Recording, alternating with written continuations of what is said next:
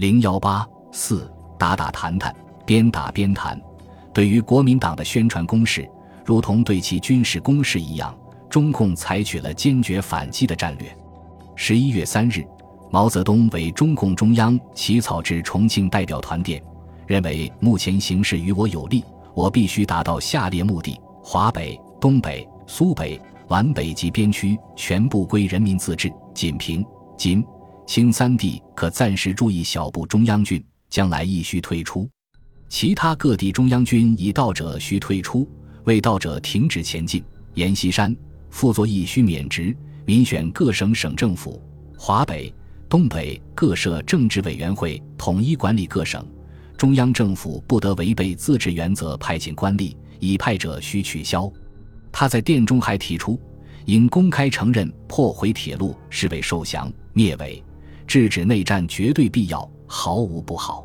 又蒋军侵占各县需退出，请警告蒋方如：华北各地受降不归我方，我方是绝对不答应的。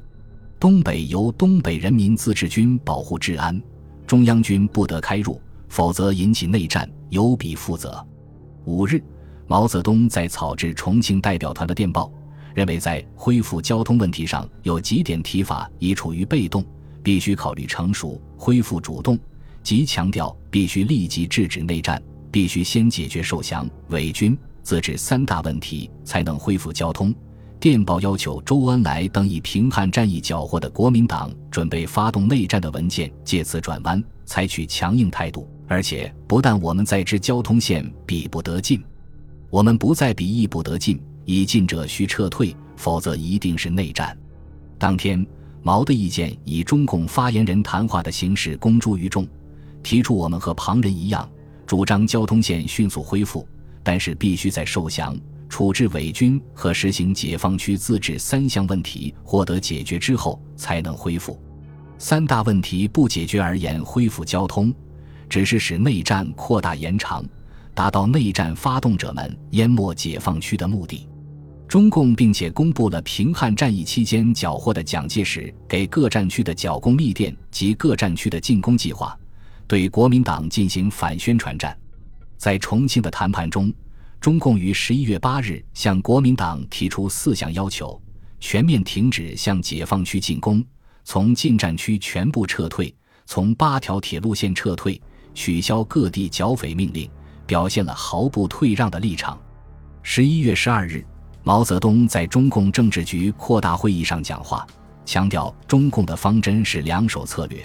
但现在美蒋一定要把我们整下去，给我们的压力很大，没有别的方法，只有打。蒋军来势很凶，对我们压力很大，除抵抗以外别无办法。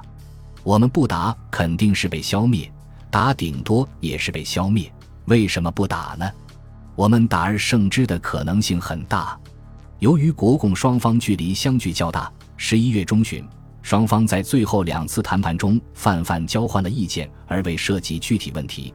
双方均表示希望继续商谈，和平解决问题。十一月二十五日，周恩来飞返延安，谈判暂时中断。十一月二十六日，国民党中常会和国防最高委员会联席会议通过召开政治协商会议办法，并公布了三十八名代表名单，但因为政治。军事两方面尚未出现有利于政协召开的形势，国共关系也暂时处于僵持状态，政治协商会议一时尚无法召开。